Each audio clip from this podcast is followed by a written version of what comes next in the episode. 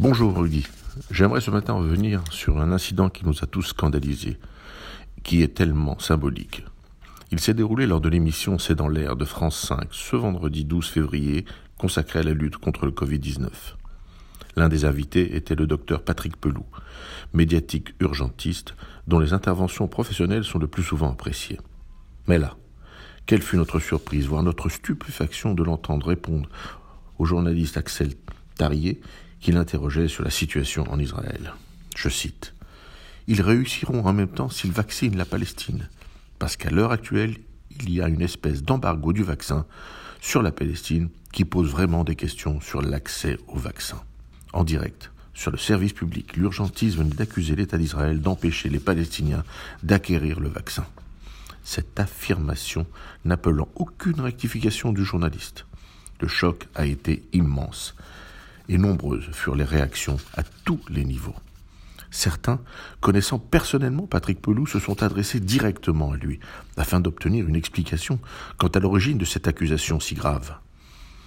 En toute bonne foi, Patrick Peloux donnait ses sources, que sont certains articles de presse et un communiqué de la Ligue des droits de l'homme, la fameuse LDH, qui depuis quelques années a tronqué son impartialité contre un militantisme tiers-mondiste caricatural qui n'œuvre plus pour le droit de l'homme, mais pour les combats de certains hommes, souvent aux dépens de la vérité. Suite aux preuves apportées par ses amis, en lesquelles il a totalement confiance, l'urgentiste n'a pas hésité à faire un tweet dans lequel il précisait les choses. Il se félicitait qu'Israël puisse avoir une campagne exemplaire de vaccination et précisait que ce pays ne sera protégé définitivement que si la Palestine l'était aussi et que si cette dernière acceptait les vaccins. Oui, acceptait les vaccins. Là est la différence. Une vérité rétablie malheureusement avec moins d'audience qu'une émission de TV très regardée, mais une mise au point importante et une honnêteté intellectuelle qu'il faut aussi apprécier. Peu sont ceux qui acceptent de revenir sur leurs déclarations, surtout lorsqu'elles font partie de l'idée dominante.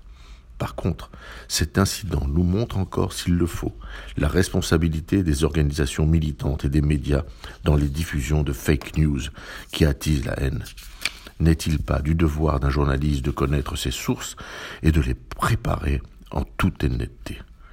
La question reste entière et se justifie à chaque fois que la situation au Moyen-Orient est abordée et qui nous oblige tous à une extrême vigilance. À la semaine prochaine.